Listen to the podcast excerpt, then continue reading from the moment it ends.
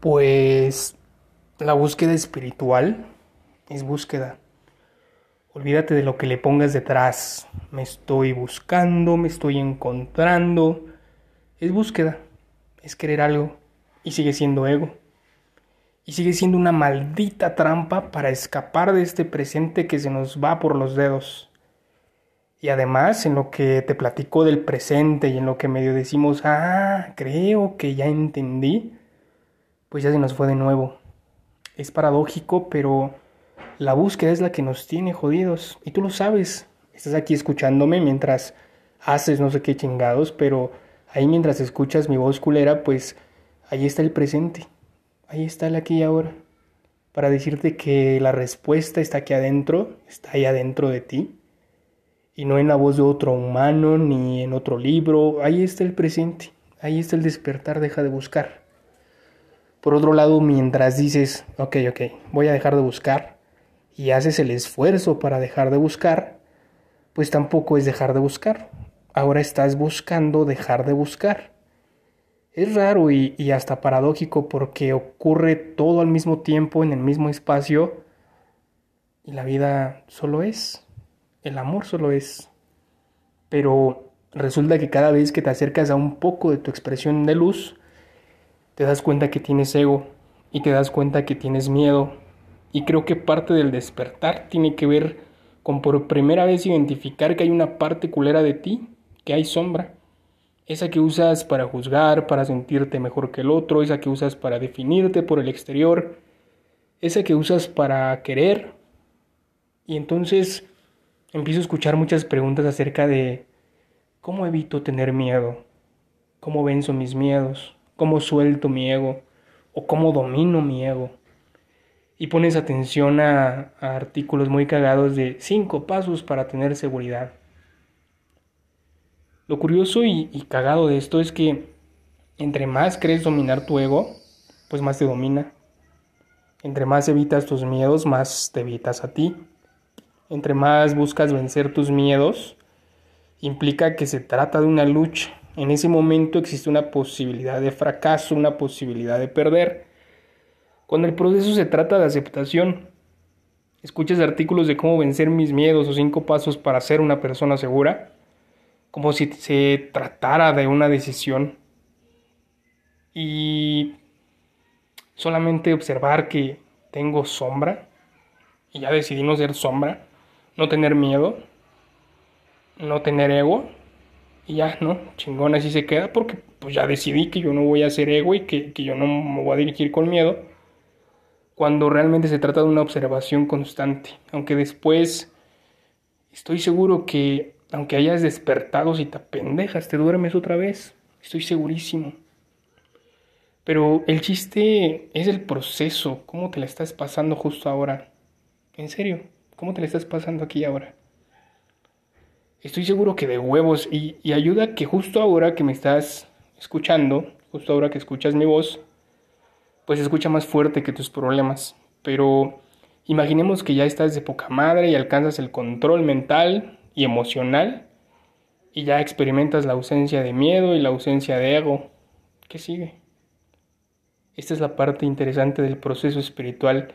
Si quieres vivir en amor total, que en ti no existe el miedo y que no existe el ego y no existe en ti nada más que amor, pues entonces muere, ya, muérete.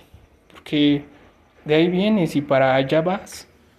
La parte increíble de vivir en esta dimensión es experimentar el contrario, para que puedas conocerte y no solo saberte. Creo que el alma sabe qué es amor, pero al tener la experiencia de su contrario, que es el temor, entonces tiene la posibilidad de conocerlo y no solo de saberlo.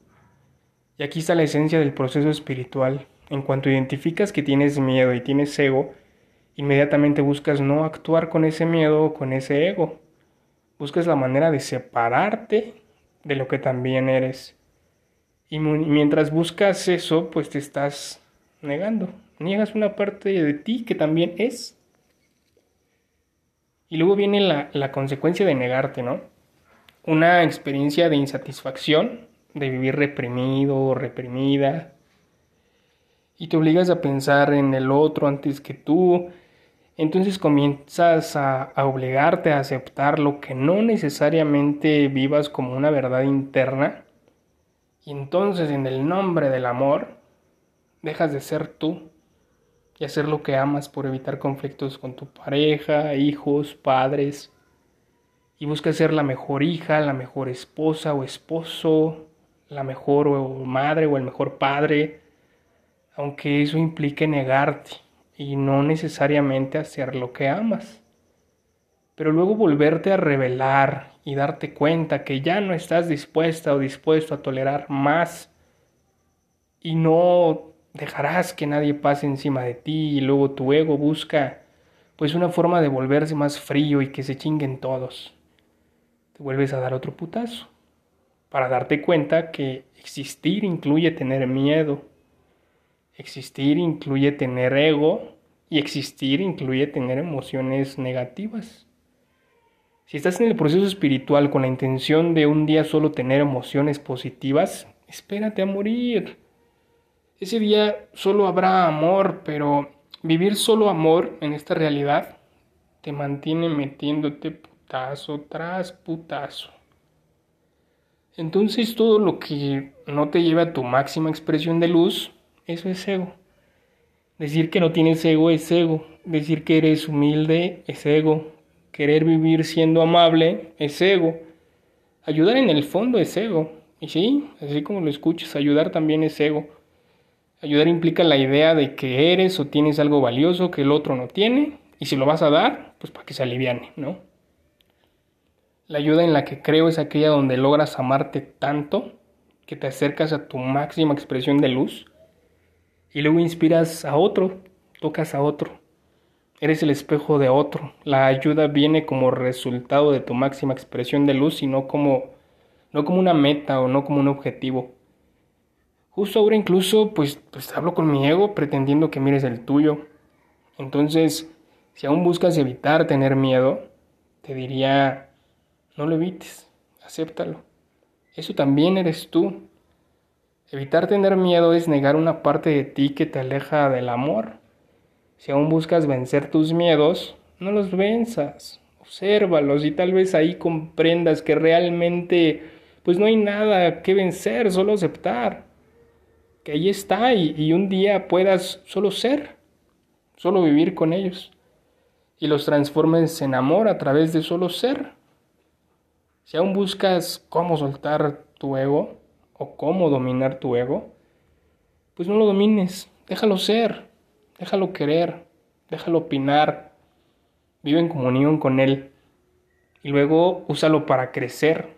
Y estoy seguro que si dejas de querer dominarlo y lo dejas solo ser, será más, será más sencillo identificarlo, porque lo estarás dejando salir a la luz y dejarás que o dejarás de separarte para saber que eso eres y luego decidir ser amor y darte lo que mereces y no necesariamente lo que, lo que tu ego quiere. Por último, déjame decirte, cuando te buscas, menos te encuentras. Esta constante o esta constante búsqueda para llegar a donde no sé dónde quieres llegar es lo que te tiene jodido, insatisfecho y en miedo por la idea o la posibilidad pues de que no vas a llegar allá donde quieres, ¿no? Porque según tú cuando llegues, pues entonces vas a, vas a sentirte satisfecho, satisfecha, pleno, plena, a través de todas esas pendejadas que, pues que queremos, ¿no? Lo que buscas ya es, ni siquiera hay que buscarlo, incluso lo que eres se define y no se busca. Decide quién eres. Dale un sentido y mantente atento que lo que te defina no tenga que ver con el exterior. Pinche güey, es tan cabrón que te hace creer que si ganas más dinero, que si obtienes un mejor puesto, que si ayudas a más personas, que si tocas más vidas, que si eres mejor padre, la mejor madre, mejor esposa, mejor hija, entonces vas a valer más y comienzas a creer que te define tu trabajo, tu dinero, tu familia, tus hijos, tu coche, tus empresas, tu pareja y el gran pedo viene cuando un día pierdes algo de eso o simplemente te vas a acostar y el ego, ya al ego o al ególatra le quitas su dinero, su trabajo, su familia, sus hijos, sus logros, su casa, sus empresas y te quedas a solas, donde nada del exterior vale. Y si decidiste que eso te define y ya no está, entonces el vacío es tremendo, la soledad terrible y el sentimiento de insatisfacción pues no te lo vas a quitar con nada. En el fondo todos queremos crecer en el amor y el ego te hace creer que se obtiene a través de lo que hay en el exterior. Por eso lo hacemos tan complicado y tardamos años consiguiendo pendejadas allá afuera para darnos cuenta que no nos llena y tanto tiempo y tanto esfuerzo para darnos cuenta que el sendero de la vida pues no se trataba de lo que alcanzaríamos al final del recorrido, sino de todo con lo que no llegaríamos, que se trataba de desaprender y soltar todo lo que hasta hoy sabemos para quedarnos con lo que siempre ha estado ahí, el amor. Gracias por quedarte hasta el final de este podcast. Si te gustó y crees que le puede servir a alguien, te agradecería profundamente que lo compartas. Adiós.